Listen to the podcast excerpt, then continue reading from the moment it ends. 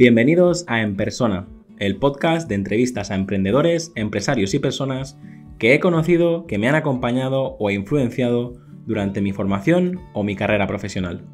No sé si estarás en el coche, paseando al perro, lavando los platos o en el gimnasio. Solo quiero agradecer que estés escuchando este episodio ya que has decidido invertir lo más valioso que tienes, tu tiempo. Encuentra este y todos los demás episodios en enpersona.com. Hola Fernando, ¿cómo estás? Hola Yoma, ¿qué tal? Muy bien, muy bien, aquí andamos. ¿Qué te parece si empezamos con las preguntas? Encantado, claro. Pues veo que de esto tienes bastantes. Eh, la siguiente pregunta es, ¿qué libro recomendarías y en qué formato te gusta leer? Creo que en papel, pero bueno, dime, dime. Eh, bueno, tengo, tengo aquí bastantes libros, además, eh, bueno, los tengo ordenados de la manera más frívola que se puede ordenar un producto cultural, que es por colores. Pero, pero sí, me gusta mucho el papel. Yo tengo, tengo un libro electrónico, tengo Kindle, pero no es tanto el olor o estas cosas que dice la gente que a mí me suenan un poco casi fetichista de libros. A mí me encanta el papel, pero es más que nada una cuestión de practicidad. Yo cuando leo me gusta ponerle posits, me gusta, me gusta ojearlo rápido, me gusta saltarme cosas y con el libro electrónico noto que es más complicado. Eh, así que me gusta mucho el papel, pero es verdad que el lujo de irte de vacaciones y llevarte toda tu biblioteca en, una cosa que te cabe en, el bolsillo, me parece una pasada. Pero no me hago, no me hago, lo siento. ¿Y cómo lo haces para.? Porque yo te digo, eh, es. Yo juraría que los libros que más me han aportado no recuerdo, no recuerdo de qué color eran. Tú, yo creo que en, esa biblioteca que tienes, eh, alguna vez te tendrás que volver loco buscando un libro. Sí, a veces, a veces sí. Eh, yo tengo una memoria bastante visual. Eh, no, soy, no soy diseñador, pero me gusta mucho el diseño, entonces tiendo a fijarme mucho en los temas. El problema es que hay psicópatas que diseñan libros y el color de la tapa no es el mismo que el color del lomo. Con lo cual te vuelves un poco loco, porque tú estás buscando, como, como yo ahora, que me dijiste que os recomendara un libro y estaba buscando este, es mi tipo de Simon Garfield, y yo recordaba que el libro era naranja y me he vuelto loco para buscarlo porque eh, el editor decidió eh, que el lomo tendría que ser negro. Entonces, bueno, ha sido un poco frustrante Normalmente voy cambiando, la verdad. Eh, tengo más libros de los que me caben, eh, entonces esto es un poco como el Museo del Prado, ¿no? Tienes que tener libros que te caben en las estanterías y, libros que tengo un poco por cajas y por otras partes de la casa. Entonces, a veces los tengo por colores, a veces los tengo eh, por temáticas, que en el mundo ideal es mucho más cómodo. Aunque luego también tienes libros que son ficción pero a la vez son de diseño o que son de branding pero también son de diseño. Eh, no sé, nunca, no hay un método claro, la verdad. A ver, a ver, dime qué libro recomendarías, que los tienes por ahí preparados. Bueno, sí, sí, sí, es la, es la pregunta que me he preparado. Mira, eh, me encanta Simon Garfield. Eh, es un tío que yo no conocía y, y, leí este libro que se llama Es mi tipo. Es un libro sobre tipografías. A mí me, gustan muchísimo las tipografías y este es un libro que os recomiendo. Viene una tabla periódica de las tipografías, o sea, tiene muchas fricadas y es un libro que os recomiendo si no sabéis nada de tipografía porque te mete en historias, te cuenta la historia de la Comic Sans, te cuenta la historia del Bética contra Arial, eh, te cuenta la historia de la tipografía futura y aprendes mucho sobre cómo se hacen las tipografías, pero también el significado cultural que tienen. Entonces, me parece muy interesante. Y además este hombre es eh, un tío envidiable porque tiene la capacidad de escribir eh, de maravilla y hacer interesante cualquier tema. De hecho, a partir de este libro, que yo pensaba que este hombre era diseñador de tipografías o algo así, resulta que no, que es que es escritor y escribe de, de cualquier tema. Luego, pues ahora me estoy leyendo este que se llama En el mapa, que es un libro sobre la historia de la representación de, los mapas, pero tiene otro sobre eh, el tiempo y los relojes. O sea, es un tío que coge temas que parecen... y escribe unos libros, pero es que escribe, qué envidia de hombre. Y luego, otros libros que me han gustado mucho, a mí es que me gusta mucho el humor me gusta, creo que la divulgación tiene que ser divertida o, no será. Me gustan mucho los libros de Ad Absurdum. Son un grupo de chavales eh, insultantemente jóvenes, murcianos, que son historiadores, tienen un blog que se llama Ad Absurdum y hacen unos libros divertidísimos sobre la historia de España, tienen otros sobre la historia de Cataluña y tienen este que es el último que han sacado que se llama El pene perdido de Napoleón, que es un libro de preguntas y respuestas. Yo, de hecho, lo tengo lleno de posits con las respuestas que más me han gustado porque te ríes un montón y además aprendes un, huevo. Eh, son parte del equipo que ha creado un programa que está ahora en la 2 que se llama El Condensador de Flujo, que es un programa de historia muy divertido. Y luego ya más en ficción, eh, un libro que me emocionó mucho y que me hizo sentir cosas que llevaba muchos, muchos años sin sentir es Patria, de Fernando Aramburu. Creo que es, un tema muy duro, es un libro con, eh, el que he llorado eh, y es un libro que me ha hecho sentir una cosa, como decía, que hacía mucho que no sentía y es que cuando lo terminé y me lo leí en un fin de semana, o sea, son 600 y pico páginas, pero para que os hagáis a la idea de lo, de lo absorbente que es, me lo leí en dos días. Eh, es un libro que me dio un, un golpe cuando pues, me lo terminé de leer el domingo por la tarde y el martes estaba yo preguntándome qué habría sido de los personajes. Y cuando en ese momento que suena muy absurdo, pero me sucedió, en ese momento en el que te das cuenta de que nunca lo vas a saber porque son personajes de ficción, pero son tan reales, tan bien construidos y tal, que, me dio un golpe de, casi de, depresivo de, de, hostia, es que nunca voy a volver a saber nada más de esta gente. Y bueno, es que me parece, me parece un genio. Y luego ya como curiosidad, eh, un libro que se llama The Victorian Internet, que, que es un libro que te cuenta la historia de cómo el telégrafo en los años 1600, perdón, 1800, finales del siglo XIX, eh, revolucionó todo eh, el sistema de comunicaciones y como muchas cosas que 100 años después pasarían con Internet, pasaron en su día con el telégrafo. Pues había ciberestafas, había hackers, había eh, gente que se enamoraba por telégrafo, había gente diciendo que si estabas enganchado al telégrafo, o sea, es divertidísimo y además está muy bien documentado. Es, un tema, a mí me gustan mucho este tipo de enfoques en los que ves que las cosas no eran como tú pensabas, eh, que alguien busca una curiosidad y escarba en ella. Fernando, lo primero que me, no sé si te acuerdas, pero eh, esto la gente que, escucha este podcast lo, lo, tiene que saber. Cuando le invité, lo primero que me preguntó fue, ¿tú crees que puedo ser interesante? y a mí me acabas de dejar en unos minutos con la boca abierta con la cantidad de cosas que, tienes ahí y la cantidad de cosas que, puedes contar. Así que yo, estamos en la primera pregunta, pero ya estoy muy contento.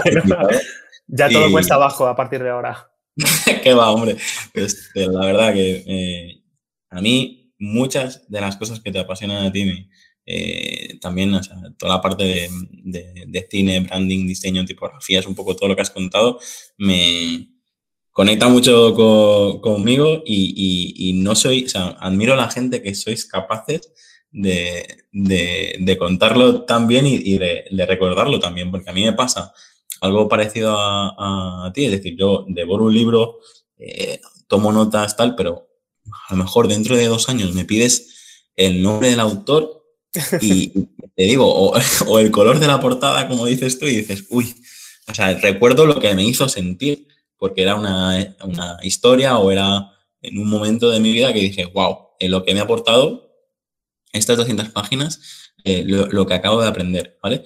Pero por otro lado, o sea, yo tengo directores de, de cine y películas que me flipan, pero a lo mejor el actor principal no me acuerdo ni de cómo se llama, y, luego la gente como vosotros, que, que, no solo lo sabéis, sino que luego lo compartís con las demás, la gente tiene que saber, porque si hay alguien que no te conozca, que directamente vaya a Twitter y, que te siga día a día, porque yo, eh, no sé, desde la cosa más absurda como la comunidad de vecinos que hablábamos hace un rato o, cosas del sector, eh, me alucina y un poquito por eso también estás Bueno, muchas gracias. A mí me pasa igual, ¿eh? Yo creo que hay veces que me termino un libro, me ha gustado mucho y luego me doy cuenta de que no me acuerdo de nada.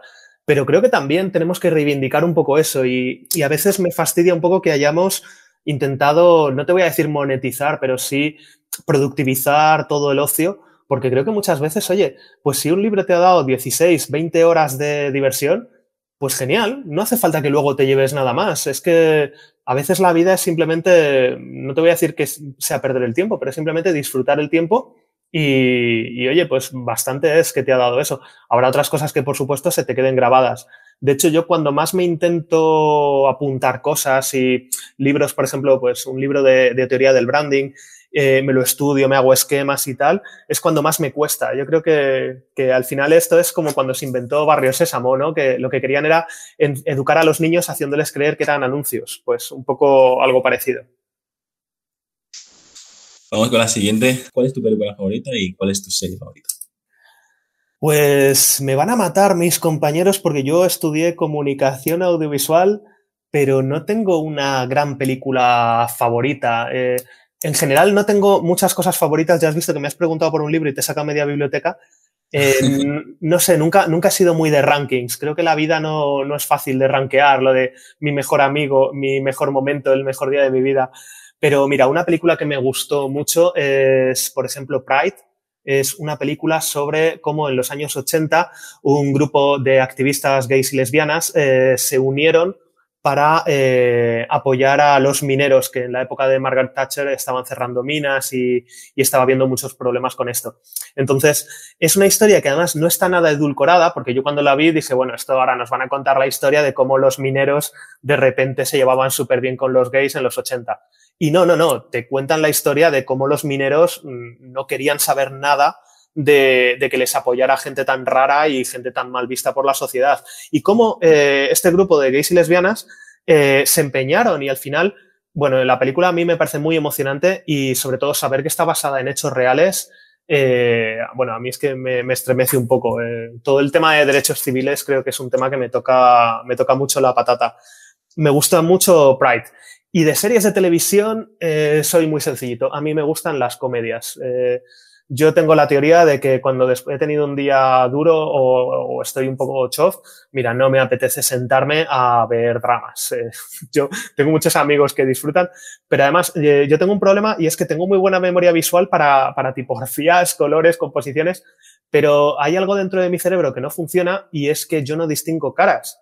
yo estoy viendo una película y como haya dos, mm, yo qué sé, dos mujeres rubias, aunque, aunque sean, yo qué sé, eh, Demi Moore y, y, una niña pequeña, las confundo y con los hombres igual y con todo. Entonces, eh, ya me pones Juego de Tronos, que es todo medio oscuro y tal, y me pierdo, me pierdo muchísimo. Entonces, a mí me gustan las sitcom. Y, y me gustan mucho las sitcom que te hacen sentir bien. Por ejemplo, me gustó mucho Parks and Rec, eh, que es la historia de una, una funcionaria del gobierno de Estados Unidos que es muy entusiasta, muy divertida, Leslie Knope. Eh, me gustó mucho The Good Place, que es una serie que te mete temas de filosofía sin que te des cuenta. Eh, y me gusta muchísimo, uno de mis últimos descubrimientos es Upload, que es una serie de comedia, pero de ciencia ficción, de un tío que, que se muere y le suben a una especie de Second Life. Bueno, es, es muy rara. Y una de mis favoritas es Superstore es una serie sobre eh, un grupo de personas que trabajan en, bueno, lo que diríamos que es un Carrefour, un Walmart eh, de, Estados Unidos. Y bueno, pues gente, tiene mucha crítica social porque es gente que cobra el salario mínimo, se habla de temas de derecho a huelga, se habla de temas de permiso de paternidad, de vender armas en estas tiendas, pero es todo muy, muy, muy divertido. Y yo que durante mis estudios estuve vendiendo móviles, vendiendo leche, vendiendo pruebas en centros comerciales, me identifico mucho porque sale, sale lo capullos que pueden llegar a ser los clientes y es muy divertido. Siempre que, pregunto la serie, eh, recuerdo un poco lo que acabas de, comentar, ¿no? que, a, cada uno nos interesa ver, cuando queremos desconectar, nos interesa ver cosas totalmente diferentes. El problema que tengo yo es que con, con mi chica, ella le apasiona todo el tema de, de acción, incluso películas de terror, y yo, pero, pero bueno, que yo no quiero, el día que he tenido, ¿sabes? Yo no quiero sentarme a ver otra película de terror, ¿sabes? Es decir, déjame, déjame que nos riamos un, rato. Sí, sí, total, total. Ya la vida tiene mucho terror, por favor. y la de Blood sí que, sí que la hemos visto, lo que mm, creo que nos, nos, hemos parado para empezar otra y bueno, ya sabes lo que pasa hoy en día con las series, que tienes eh, tanta oferta que al final te, te acabas... Sí, sí, sí.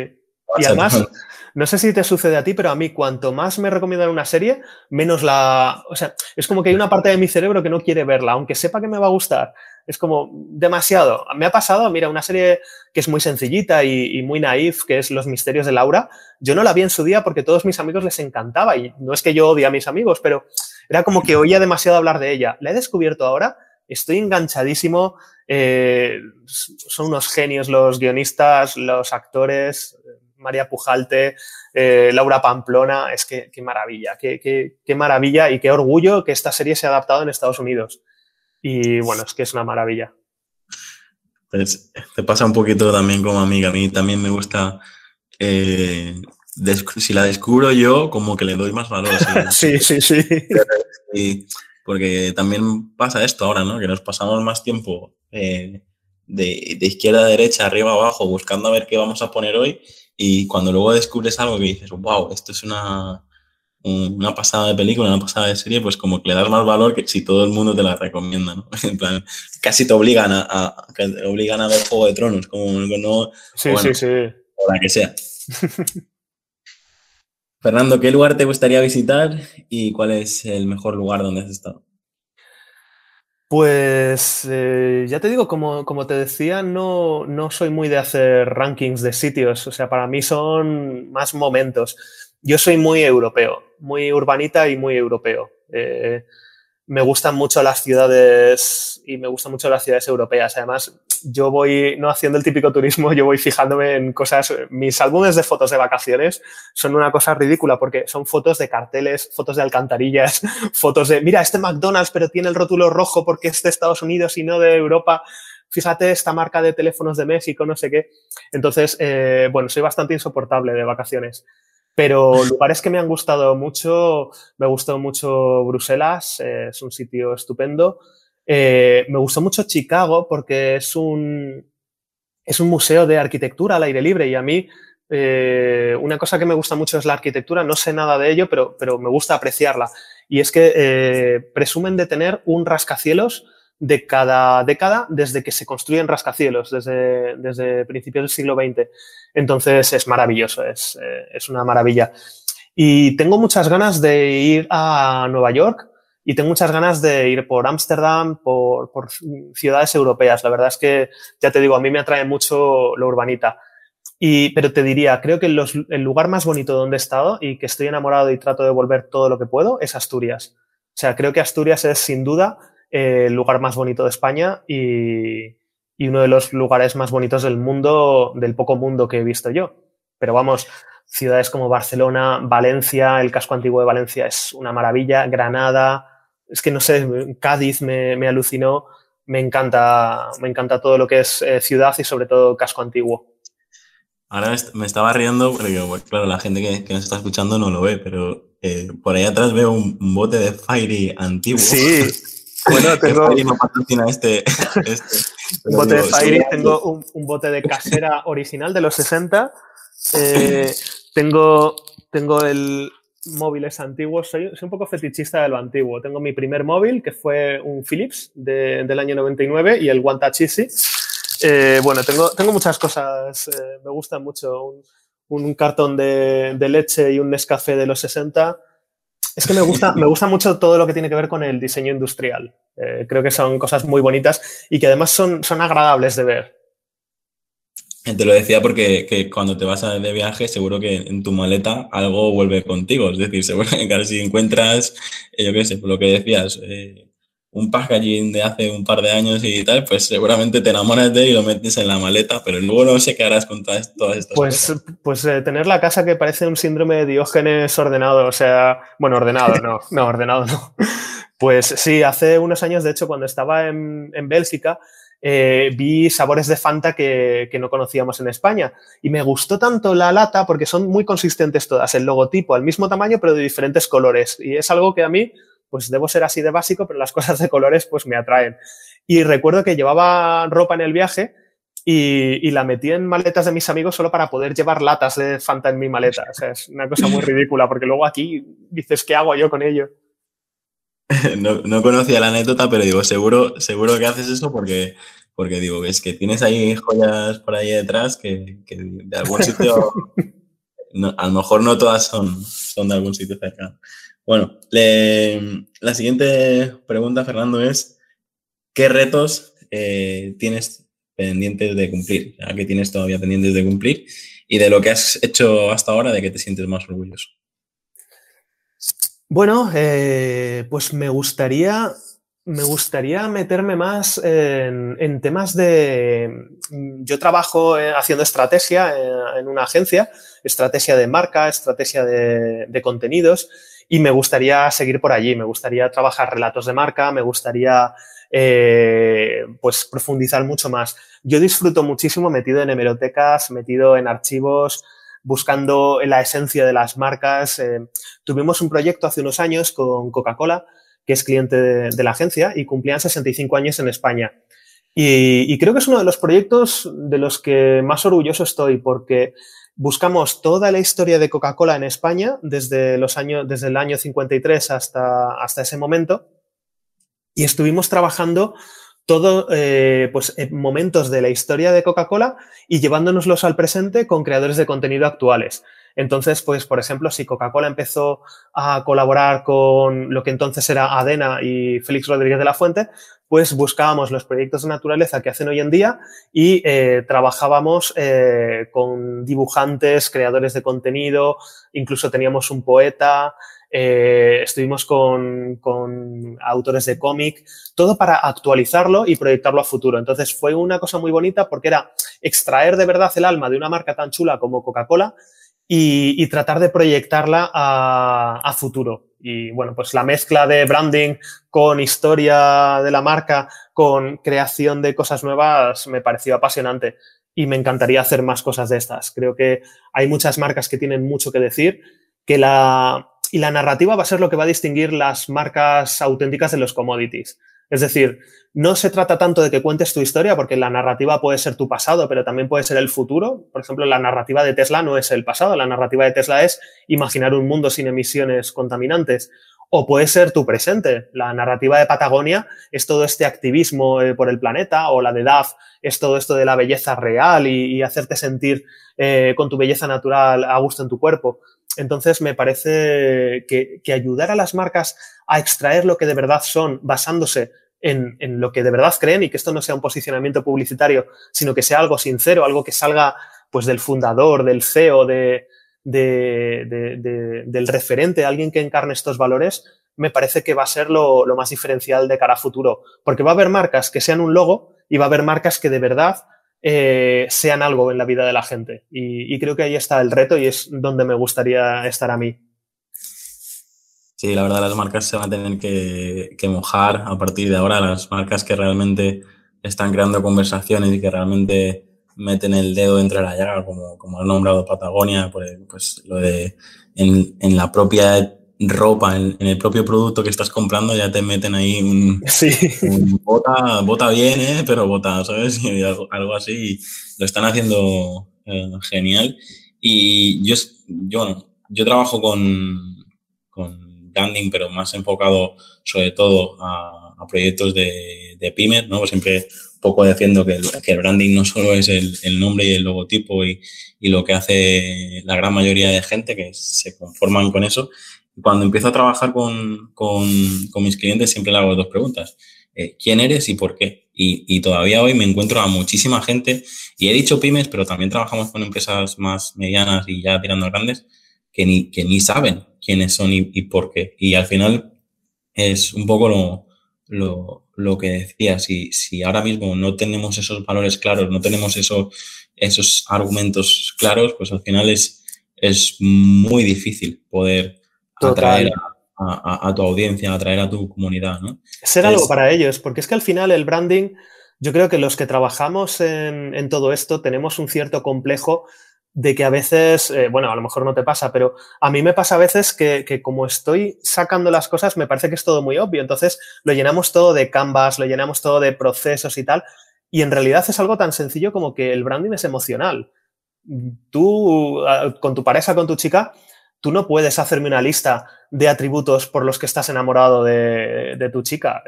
Sería dificilísimo. Tú puedes hacerme una lista de cosas que te gustan, pero no son por las que estás enamorado. Tú no eres capaz de explicar por qué estás enamorado de tu chica o por qué te gustan los huevos fritos con patatas.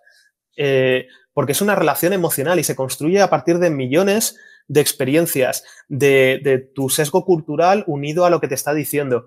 Entonces, cuando hacemos branding, tenemos que trabajar con todo esto y creo que las marcas tienen que darse cuenta de que si no eres eso, no vas a ser nada y que tampoco puedes gustarle a todo el mundo. No se trata de aumentar la polarización, que yo creo que es uno de los principales problemas que tenemos ahora en España y me da mucho miedo, pero sí se trata de que no quieras ser todo para todos, porque al final acaba siendo nada para nadie. Y el logo va a ser lo de menos. Uno de mis referentes, que es José Luis Antúnez, dice que en el futuro vamos a acabar viendo marcas sin logo. Y no me extrañaría. Marcas que, oye, pues escríbeme como quieras, ponme los colores que quieras, porque yo no soy un logo. Yo soy una manera de relacionarme con los clientes, yo soy unos valores. Y el logo es lo de menos. Yo, yo soy una persona y yo tengo una marca personal, yo creo que bastante fuerte, pero yo no tengo logo. A mí me parece que el logo personal mm, lo veo muy artificial. ¿Por qué las personas se quieren disfrazar de empresas cuando somos algo mucho mejor y mucho más avanzado que una empresa? Entonces, eh, con las marcas igual, creo que va a evolucionar todo esto a, de verdad que lo más importante es qué mundo te imaginas, qué mundo defiendes, qué, qué crees. Y luego ya a través de tu producto, cómo lo haces posible. Pero es que tener un buen relato no te influye solo en lo que cuentas o no te influye solo en la manera que tienes de crear contenidos o crear publicidad, es que te influye en la estrategia de negocio. Es que un buen, un buen relato te permite decidir hacia dónde tiene que ir tu marca, hacia dónde tiene que ir tu negocio, en qué tienes que invertir y qué cosas no vas a hacer aunque sean más rentables. Y creo que eso al final la gente lo valora. Mm, quizás no racionalmente, no todo el mundo está viendo a ver qué haces y tal, pero sí hay una cosita que te salta en la mente cuando no, una marca no es coherente. Y esa pequeña decepción a lo mejor no la sabes ni siquiera verbalizar, pero es una cosa que, vas perdiendo. Voy a guardar este, este clip para, enviárselo a, alguna de las personas con las que trabajo, porque es verdad, yo, siempre lo, lo comento, Fernando, es decir, cuando haces el, briefing o estás realizando las primeras reuniones con el cliente y todavía hoy te insisten que, su cliente es todo el mundo y quieren llegar a todo el mundo y cuando las haces ver y decir es que eres una floristería, muy bien, pero no es la misma floristería si haces los mejores eh, ramos de novia en Palma de Mallorca que si haces los mejores ramos mm, o, o ramos, eh, las flores para llegar al cementerio. Son dos entornos diferentes, son dos situaciones diferentes y a lo mejor la flor es la misma, pero el contexto, la historia, la manera de, venderlo, la relación con el cliente, todo ha cambiado. Por lo tanto, no, no puedes intentar. Eh, Totalmente. Y, a mí, eh, yo te digo, desde, desde que empecé, eh, siempre intento luchar con esto y siempre digo que Aquí en Mallorca, Fernando, es estamos como a dos, tres años de, Madrid. En Madrid estamos a dos, tres años de Londres. En Londres están a cuatro o cinco años de, Estados Unidos. Y yo creo que poco a poco, gracias a Internet, eh, esta barrera se, va reduciendo. Pero yo muchas cosas que, veo que aplicáis en, Barcelona o aplicáis en, eh, en Madrid, yo las intento aplicar en, en Baleares y, de momento, eh, yo creo que soy el rarito, ¿sabes? Eh, bueno, pero también te digo que es muy fácil decirlo. Quiero decir, yo este discurso te lo doy a ti eh, porque sé que lo comprendes. Luego con, con, algunos clientes, pues tienes que hacerles entrar en razón y tal. Creo que en todas partes hay, hay gente dispuesta a creer esto. Es verdad que a veces es complicado porque, porque cuando te estás jugando tu dinero, pues es contraintuitivo. Oye, yo quiero ir a todo el mundo, pero muchas veces les haces ver que precisamente no ir a todo el mundo es lo que te va a reforzar. Yo no quiero ser una cosita en la vida de todos, yo quiero ser mucho en la vida de alguien. Y precisamente cuando tienes un, target muy claro y te diriges a él, eh, ganas una consistencia, ganas una coherencia, que es que las marcas al final es un 99% coherencia, y creo que, que, precisamente eso te puede abrir las puertas a otros. No es nada nuevo. En la teoría de la publicidad ya sabemos que hay target aspiracional. Es decir, eh, pues el ejemplo clásico es que las mujeres cuando buscan cuchillas de afeitar para, afeitarse las piernas, buscan las cuchillas que mejor eh, acabado dan a los hombres. Eh, entonces, y, los hombres cuando buscan champús, buscan champús femeninos porque está pensado como que, que tienes un, o sea, si, lo que quieres es que te deje el pelo suave y no simplemente limpio, eh, como que hay un, un capital acumulado de conocimiento en todo esto. Pero es que las marcas pueden ser totalmente diferenciales. Y al final el producto casi, no te voy a decir que es lo de menos, pero no es tan importante.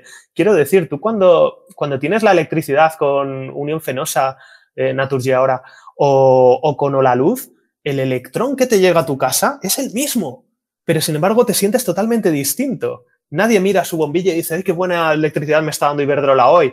Pero cuando tú te haces de la luz o de Lucera o, de cualquiera de estas compañías pequeñas, te sientes parte de un proceso, te sientes que estás cambiando las cosas, te sientes, pues, eh, el David contra Goliat, que es una narrativa histórica que a todos nos gusta mucho. Y, el producto es el mismo, porque es que de hecho no se puede diferenciar eh, técnicamente. La electricidad te va a llegar la misma, tú eliges quién te la cobra.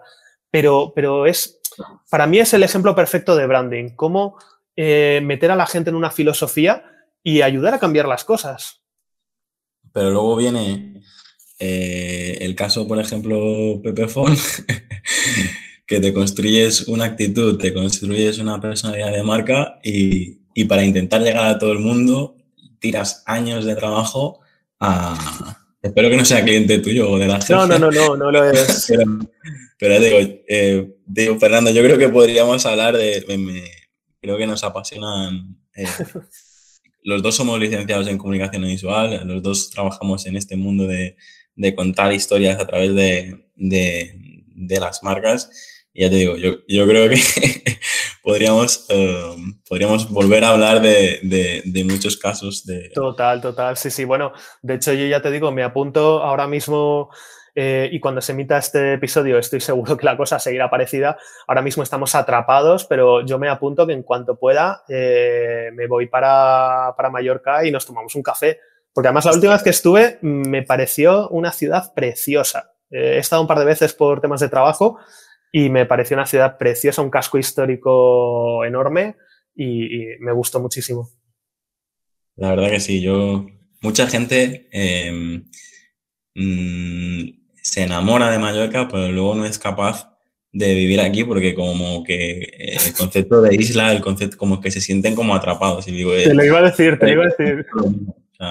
Y le digo, eso es porque no soportas vivir en el, en el paraíso, pero aquí tenemos, tenemos cultura, tenemos uh, gastronomía, tenemos playa, tenemos montaña, tenemos, tenemos muchísimas cosas. Y lo, lo, lo malo es eso, que al final eh, acaba, acaba triunfando Magaluf y, y, el turismo de borrachera. Pero, ya, ya, ya, pero hay sitio para todo. Es verdad que me sorprendió mucho eso, que yo no contaba, y ya te digo, con mi visión de madrileño centrismo egocéntrico, eh, yo no contaba con que, con que Mallorca tuviera tantísimas cosas, o sea, que tiene montaña, que es que nos subimos con bici, eh, no, no, no, te voy a poder decir el nombre, pero a un monte súper verde, súper bonito y, y, era increíble. Y, fuimos a, a, Ibiza en avión y que no está tan cerca, que yo pensaba que esto era como ir en cercanías a Getafe, pero que no, no, no, una cosa... Pero es verdad que a mí el concepto isla Mm, es más psicológico, ¿eh? Pero a mí el concepto, no puedo salir corriendo si pasa algo. A mí ya vivir en una península lo llevo regular, pero vivir en una isla... ¿Sabes nadar? ¿Sabes nadar? Puedes salir corriendo. Eh, bueno, digamos que de las muchas virtudes que me adornan, mm, nadar nivel usuario. Con manguitos. sí, a ver, entre, eh, yo no moriría ahogado, pero, pero tampoco soy David Meca aquí cruzándome con un plátano de Canarias en el estrecho de Gibraltar. Es, es, es, frecuente este pensamiento. De hecho, yo cuando estaba estudiando el máster, mis compañeros me decían que Mallorca era eso, un trozo de tierra con, con una palmera en el centro y nada más. pero cuando quieras, venid a tomar una cerveza y, y os enseño lo que es de, verdad más. Pero también es bonito eso, ¿no? Es, es, bonito que la gente vaya y se sorprenda para bien. Yo creo que es como cuando eh, tengo la teoría de que en la vida no hay que ser, es bueno no ser fotogénico, porque cuando te ven en persona se sorprenden para bien. Tú no quieres empezar una relación con una decepción. Si eres súper fotogénico y luego en persona eres, eres feillo, pues eh, lo primero que ve alguien es decepción. Sin embargo, si tú tienes una imagen de Mallorca, bueno, pues cuatro hoteles y tal, y vas allí y ves la catedral reflejada en el agua, y ves el casco histórico, y ves las playas, y ves las montañas, alucinas. Y, es como que, casi como que te recompensa, ¿no? Es como, como un secreto que estaba guardado y tú has descubierto, como lo que decíamos antes de las series. Yo creo que es hasta bonito. Fernando, me ha pasado muy pocas veces, pero voy a hacer un filtro de, las mejores preguntas porque, veo que no, vamos a tener tiempo de, hablar. Vaya, vaya, no me enrollo, tanto. No, no, no, no. O sea, te digo, de hecho, voy a cambiar el formato, se lo digo aquí a, la audiencia, yo creo que acabaré cambiando el formato del podcast porque al final eh, de lo que disfrutamos es de la conversación, de lo que aporta es la conversación, lo que... Y, yo mismo creé una estructura que ahora mismo me tiene atrapado, porque tengo, a lo mejor tengo delante a un autor o a una persona que admiro desde hace años y le estoy preguntando, ¿y cuál es tu canción favorita? ¿Sabes? Y, me, y yo mismo digo, va, esto, esto, todo evoluciona, todo, todo cambia, le tengo que hacer aquí un, propio... Eh, plantear un poco un cambio en todo esto, pero, pero bueno, voy a intentar conservar la, esencia del podcast, que al final sí son estas preguntas, porque también me, lo que me ha gustado de, este formato es que eh, entrevistas a gente muy diferente y te contestan cosas muy similares y luego, eh, aunque las preguntas sean las mismas, también otra gente eh, te da respuestas de todo lo contrario. Y dices, pero sí he preguntado lo mismo. Y es, es como mi cabeza todavía no ha sido capaz de entender eh, pero por, otro lado me parece mágico. Qué bueno, qué bueno, me alegro, me alegro. Vamos a esta que es una de las que más pica y a ver si, si tú la... Ay Dios, pues creo que no la tengo preparada. Cuéntame, cuéntame. ¿Cuál es tu mayor virtud y cuál es tu mayor defecto? Eh, hostia, sí. Mi mayor defecto es que soy muy perfeccionista. No, no, no, qué asco de respuesta. ¿eh? tu mayor mi mayor defecto es que soy demasiado perfeccionista. No, tu mayor defecto es que eres imbécil. Mira, me contestas esto, no vale la pena. No. Pues mi, mayor virtud yo creo que es que soy bastante transparente. Es que eh, para bien y para mal, lo que ves es lo que hay. Quiero decir, no, no tengo ahí un doblez que digas, no, porque está diciéndome no sé qué para ganarse. No, mira, lo siento, yo soy así de transparente y creo que soy un tío bastante honesto y además me, me gusta mucho ser transparente y, me preocupa mucho ser buena persona. Eh, yo he estado en terapia y lo he hablado con mi psicólogo, que, que además es una cosa que también, mira, aprovecho este, este, púlpito que me das. Eh, si alguna vez estáis mal, eh, que os sentís mal, os sentís agobiados, os sentís estresados, no estáis a gusto, id a terapia, que esto es como ir al dentista, que tienes algo mal en los dientes, vas al dentista, que tienes algo mal en los pensamientos, vas a, vas a terapia. No es estar loco, es cuidarse. Y, a mí me dijo el psicólogo que la obsesión por ser buena persona eh, es señal de que no eres mala persona. No eres, obviamente nadie es perfecto, pero que, es buena señal el, preocuparte de si soy buena persona o no. Y, y, pues a mí es un tema que me preocupa bastante. Yo quiero ser, yo valoro mucho la lealtad de la gente. Y a mí me gusta mucho pensar que, creo que soy bastante leal y que, a lo mejor pues tengo mis fallos como todo el mundo, pero creo que soy bastante honesto y bastante leal con la gente. Y mi mayor defecto quizás es eh, el tema de la presión. Mm, yo no entiendo a la gente que dice que le gusta trabajar bajo presión. Mm, no, no, es que no lo puedo entender. ¿Cómo te puede gustar trabajar bajo presión? A mí lo que me gusta es poder hacer las cosas bien, poder hacer las cosas con mimo, poder estar orgulloso no sacar algo bajo presión o, la gente que se piensa que por dar gritos eh, tiene mayor liderazgo. Me causa muchísimo rechazo y, no lo puedo ocultar. O sea, a mí cuando me cae alguien mal se me nota a la legua y cuando me cae alguien bien se me nota a la legua. O sea que es una cosa muy, muy básica. Menos mal, ahora no estás disimulando entonces. es que no, no puedo, de verdad. Yo he intentado siempre me ha llamado mucho la atención ser, ser actor o tal, pero es que no me sale, no me sale ser actor. Eh, ahora estoy intentando ser locutor, que a ver si estoy haciendo mis practiquillas, pero, pero no, todo el tema de actuar no me sale porque es que no, no soy bueno y admiro mucho a la gente que sabe hacerlo. Vamos a, a otra potente. ¿Qué es para ti la felicidad? Eh, para, mí para mí que tengo ansiedad casi crónica, y ansiedad es básicamente como tener una alarma de coche que está todo el rato sonando dentro de tu cabeza, eh, que las cosas pueden ir mal. Para mí la felicidad es no estar preocupado. Y creo que es el... No se trata de no tener cosas que hacer, ni muchísimo menos, ni, ni no tener retos, que, que creo que sería un rollo el mundo, pero sí, no estar preocupado para mí es la definición de felicidad. ¿A quién te gustaría conocer? Si te puedes tomar eh, un café o una cerveza, lo que quieras, eh, con un personaje histórico, con un famoso, con un antepasado, ¿con quién, con quién te tomarías una cerveza? Pues, eh, a ver, la verdad es que soy muy poco mitómano. Nunca he tenido una persona referente que, que dijera, es que soy su fan número uno, le admiro. Me gustaría tomarme cervezas con gente, pero no porque sean mis referentes, sino porque mm, me gustaría tomármelas con gente cuya imagen pública creo que es diferente de la que deben ser en realidad. Y te digo, porque, porque tengo curiosidad por ver si esta gente, cómo son en realidad, ¿no?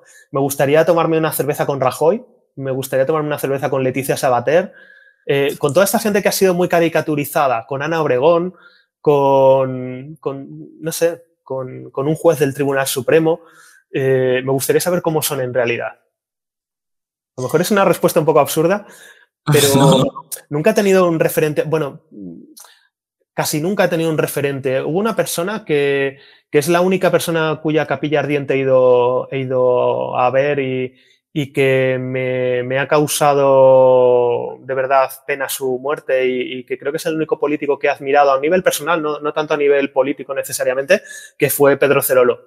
Y creo que es una de las personas que más han cambiado este país eh, y que menos, de, de, manera más discreta y más invisible, porque cuando todos pensamos en la construcción de la España moderna, se nos viene a la mente como eh, Adolfo Suárez o, el rey Juan Carlos con, sus defectos y, tal, que al final, oye, pues eh, es verdad que hicieron un gran cambio, o, la ley de sanidad universal, pero para mí, eh, la persona que dentro de, del movimiento, dentro del PSOE, perdón, representó al movimiento LGTB, que, que, obviamente es un movimiento plural y que tiene muchísima gente, pero, pero por, por ponerlo en una sola persona que dentro del PSOE fue el que, el que empujó hasta el final que se aprobara una ley que nos, nos unía a todos los españoles en igualdad de derechos, eh, es Pedro Cerolo y creo que no se le recompensa lo suficiente este papel que tuvo. Pero ya te digo, me gustaría, y me, me, encanta tomarme cafés con gente desconocida. El otro día estuve con, no, no sé si le va a hacer gracia que la cite porque es muy, es muy tímida, pero estuve con una conocida locutora de publicidad y tenía muchas ganas de saber cómo era su trabajo y, y, le pedí que nos tomáramos un café para que me contara y, y cómo hace las cuñas en la radio y cómo hace eh, las voces de megafonías y tal. Y me lo pasé estupendamente. O sea, es que os animo muchísimo a cuando admiréis a alguien pedirle de tomaros un café porque, porque la gente es mucho más accesible de lo que parece. Doy fe porque yo ahora con esto del podcast estoy aprovechando y con la, excusa de, de entrevistarte, uh, pues acabo hablando con, con, un montón de gente que, pues, que por un motivo u otro eh, considero que es interesante para, para tener una conversación y, y, la verdad que es mágico.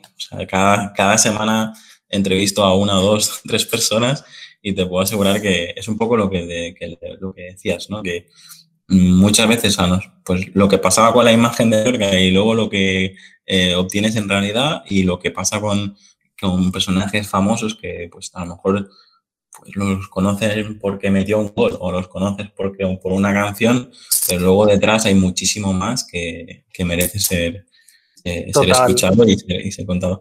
Yo lo de, lo de hablar con desconocidos, tengo que decir abiertamente que tengo ese defecto, esa virtud de que le hablo a, a un desconocido como, como, si fuera un familiar o como si fuera una persona de, que conozco de toda la vida. Y por eso también muchas veces yo creo que mi, mis clientes se, se, se, quedan como en estado de shock porque a lo mejor no nos conocemos de nada, pero yo le hablo pues como, como si eso, si ya tuviéramos una relación de, años. Y eso a veces puede ser muy bueno porque enseguida conectas con, con esta persona y la ayudas y, y, ves un poco la transformación de su empresa y todo. Y luego también puede ser malo porque a veces como dices, hey, ¿dónde vas con estas confianzas? ¿sabes? Y, y la verdad, bueno, lo digo aquí públicamente y no es que lo haga aposta, pero para mí, vistas como vistas, seas de donde seas, eh, tengas 20 años o tengas 80, eh, siempre con respeto, está claro, pero no significa que hable a una persona de 80 años de la misma manera que a una de 14, pero, pero sí, que, sí que es verdad que, no pongo barreras, es decir, al final eh, noto esa, esa, conexión y si la hay, pues es como si te, si te conociera de toda la vida. Y Total, es que la confianza y el respeto para mí van unidos, de hecho. Eh, puedes, puedes tener muy poca confianza con alguien a quien no respetes o mucha confianza con alguien a quien respetes mucho. Creo que una cosa va con la otra. La siguiente pregunta es, ¿qué es emprender para ti? Eh, ya hemos comentado, pues, que tú estás trabajando en, una agencia, trabajas con, con marcas potentes y, bueno, eh, me gustaría mirar por un, por un agujerito eh, cómo trabajáis y todos, son, y todos los procesos que, que tenéis en el día a día, pero en tus proyectos, en, en, un poco lo, bueno, lo que me ha hecho conocerte es pues tus pequeños proyectos de, de recopilar fricadas o, de, o, de, contar historias de, de marcas y tal. Em, ¿Qué supone emprender para ti? ¿Qué, qué es lo que qué es emprender?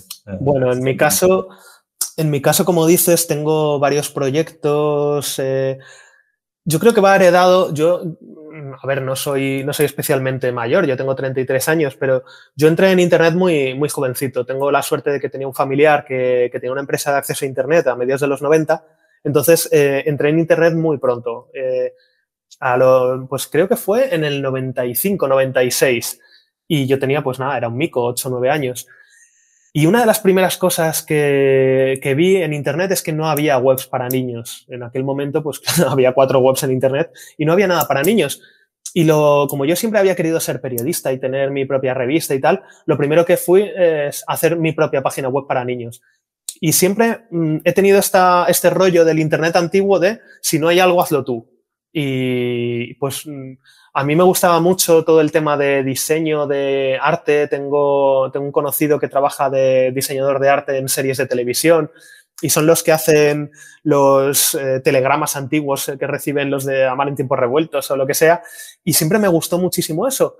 Y me gusta mucho, por ejemplo, la vida que, la vida que, la vida cotidiana que te describen papeles del pasado pues tú ves un, folleto de una oferta antigua, un telegrama antiguo o una factura de telefónica de hace 50 años y te está dando una visión de cómo era la vida mucho más que un periódico o, o que un boletín del BOE.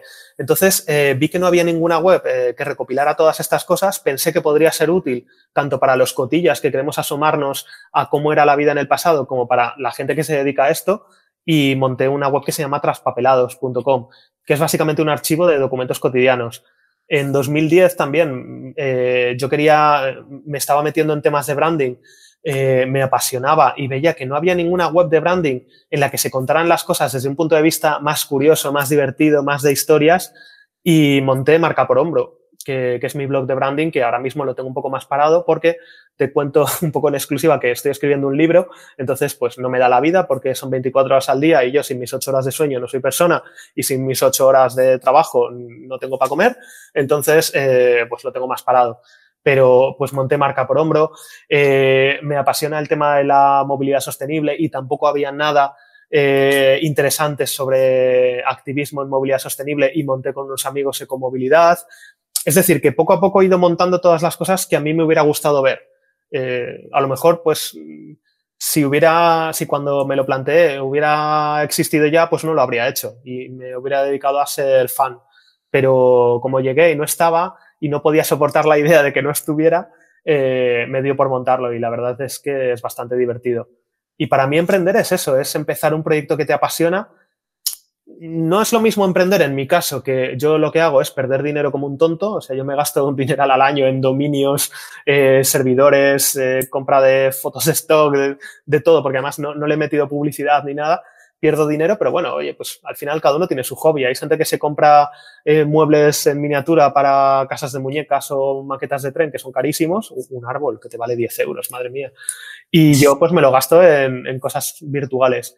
Y luego emprender desde un punto de vista empresarial es una cosa para la que yo creo que yo no valgo, que yo no me podría montar mi propia empresa, al menos yo solo, y que creo que es una cosa muy admirable eh, por parte de los emprendedores, o sea, por parte de, la gente. Creo que empezar un, encontrar una solución para algo y empezar una empresa me parece que, que es algo que, que, me parece totalmente admirable.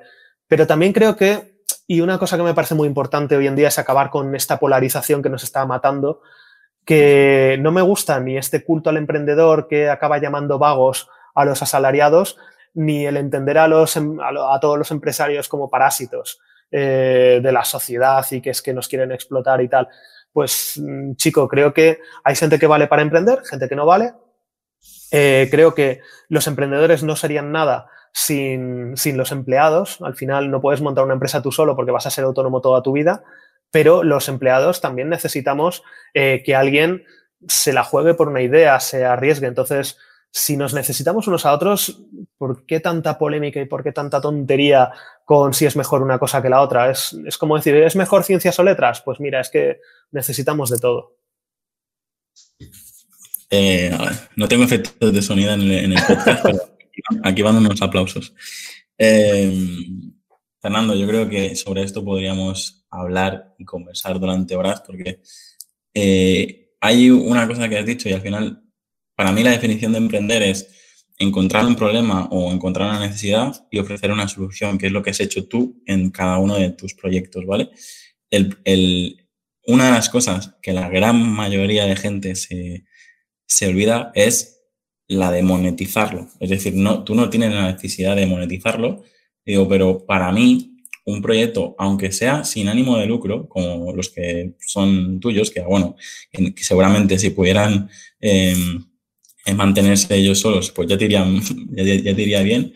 Pero yo creo que es eso, que cualquier proyecto para, para que acabe de ser un emprendimiento, eh, creo que se tiene que autosostener, automantener. Porque, Totalmente. Porque si si a, ti marca por hombro, pues a lo mejor eh, a través de patrocinios, a través de afiliados, a través de tal, pues tuvieras un, un pequeño equipo de colaboradores o un pequeño, algo que, que te, te, ayudara a mantenerlo vivo, pues, pues, pues tú seguirías ofreciendo esa necesidad que te planteaste en su momento. Cuando llega un momento, es que lo que te ha pasado a ti, y, no, y tampoco quiero usar eh, este ejemplo, pero sí que es verdad que muchísima gente emprende por una pasión, por una, porque ve un hueco en el mercado, por una necesidad, por un problema que quiere solucionar, pero llega un momento que es la energía y, de, y el tiempo de ese emprendedor que se agota. Y si no somos capaces de montar un sistema que al final el problema que tú querías solucionar en cada uno de tus proyectos sigue existiendo. De una manera u otra sigue existiendo. Por lo tanto, si, si, si tú eres capaz de montar un sistema gracias a la monetización de ese proyecto, pues harás que ese proyecto o esa empresa o ese negocio, lo que sea, dure más tiempo, ¿vale? Por lo tanto, más gente.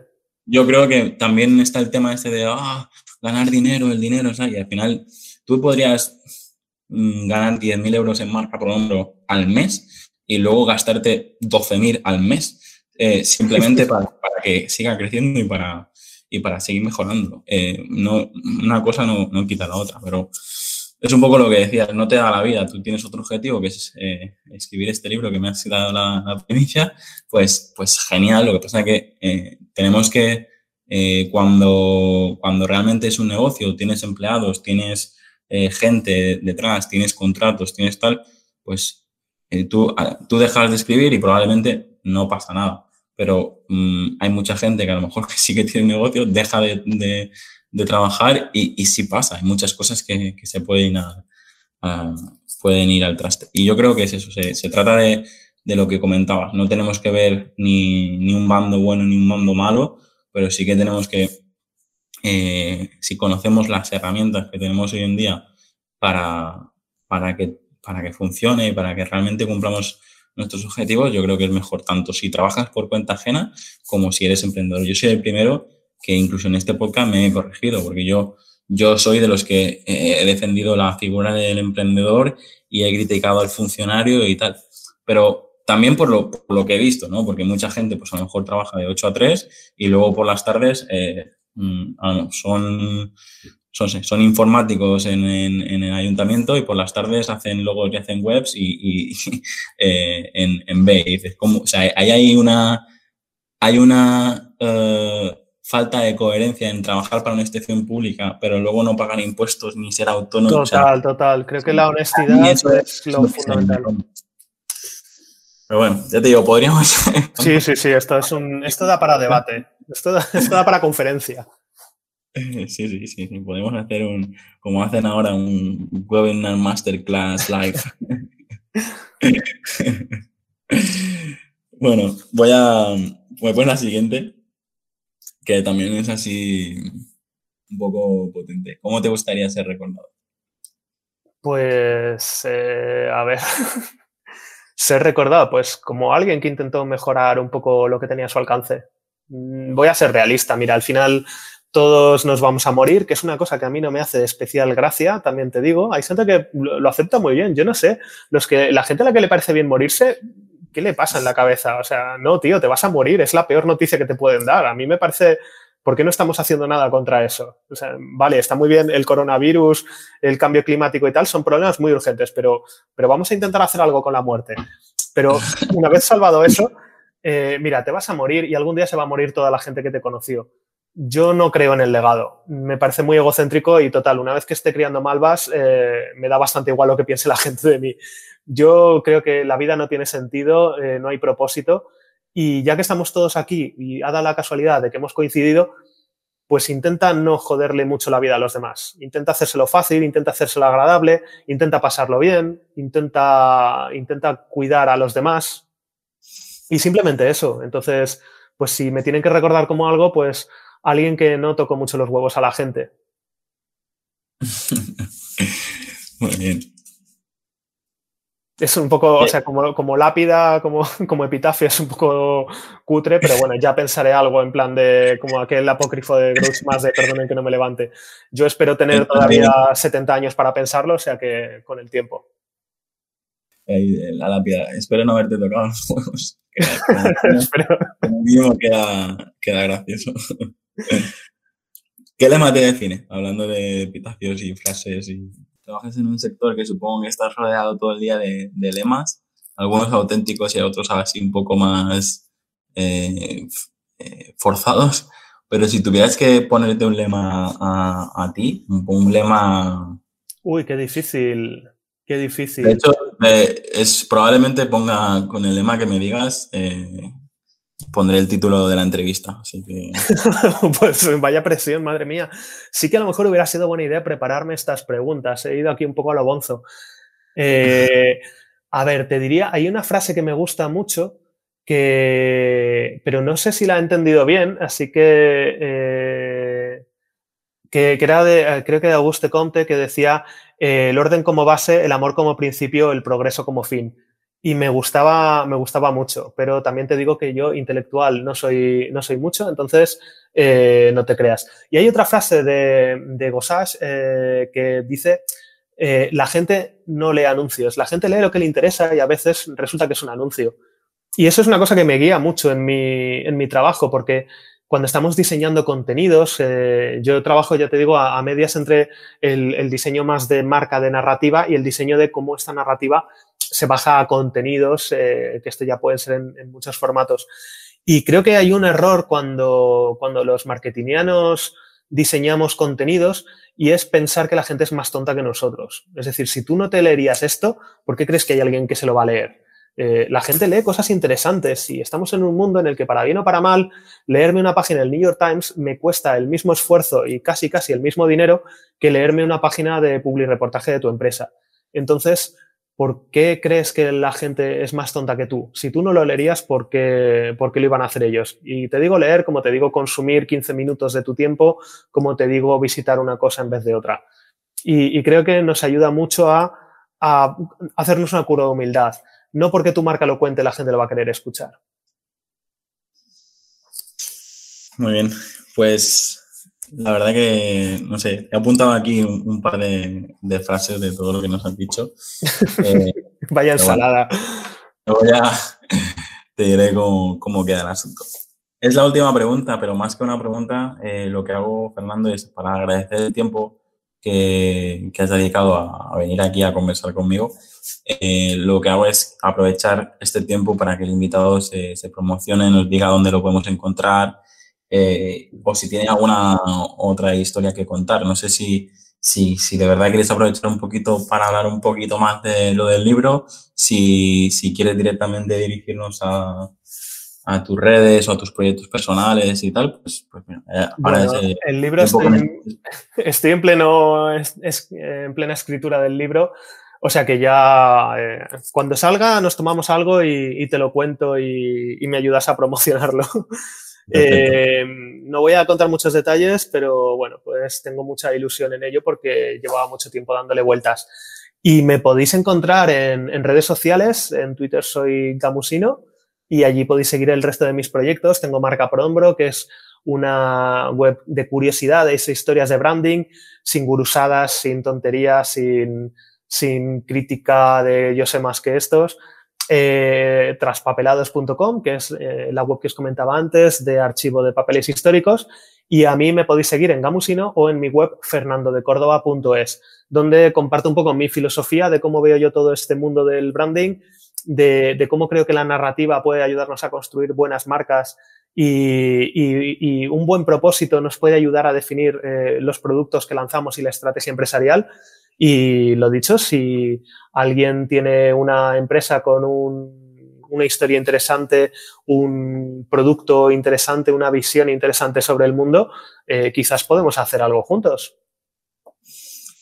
A mí ya te digo que me gustaría seguir conversando porque justo eh, meses atrás, Fernando, después de haber estudiado eh, la licenciatura, haber hecho, he dirigido y he escrito cortometrajes, he estudiado 3D, tal, y como que tú sabes lo que dicen de unir los puntos, ¿no? De, de sí, sí, sí.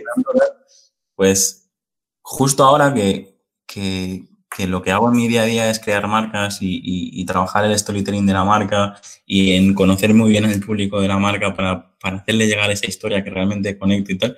Digo, es que claro, es que todo lo que he hecho ha sido ir dando pasitos para llegar, para llegar hasta aquí. Y con la cantidad de, de, experiencia que tienes tú, bueno, recopilando historias, porque ya es lo que digo, cada uno de esos potecitos y esas cosas que tienes por ahí detrás también es una historia. y ya te digo, yo en eso sí que intento ser lo más minimalista posible, porque si no me echarían de casa y ahora con los peques toda, o sea, todavía te más. Te entiendo mucho. pero, pero te puedo asegurar que, que me, me quedo con eso, me quedo con la, humildad de, que te invito en el podcast y me dice, ¿tú estás seguro de invitarme? Y, te he tenido que parar un poco los pies y, no he hecho todas las preguntas porque, porque si no podríamos estar hablando durante dos horas y medias tranquilamente. Yo si, si quieres, como no sé cómo va, no sé cómo va a evolucionar el podcast, pero yo creo que estoy seguro que este puede ser uno de los episodios eh, más escuchados y estoy seguro que, que, la gente, sobre todo que le gusta en nuestro sector, eh, le, va a gustar el, episodio, pues te invito a, que sigamos conversando en otro episodio y también en lo que has comentado. Las puertas abiertas de Mallorca para, cuando quieras. Cuenta con ello, sin duda.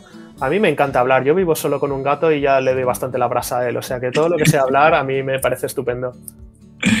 Bueno, pues vamos a, a, dejarlo aquí, si te parece. Así que muchísimas gracias por tu tiempo y, gracias. y seguimos conversando por Twitter, porque ya te digo, en, no sé cuántos tweets publicas al día, pero a mí no me da la vida en seguirte, seguirte todo. ¿eh?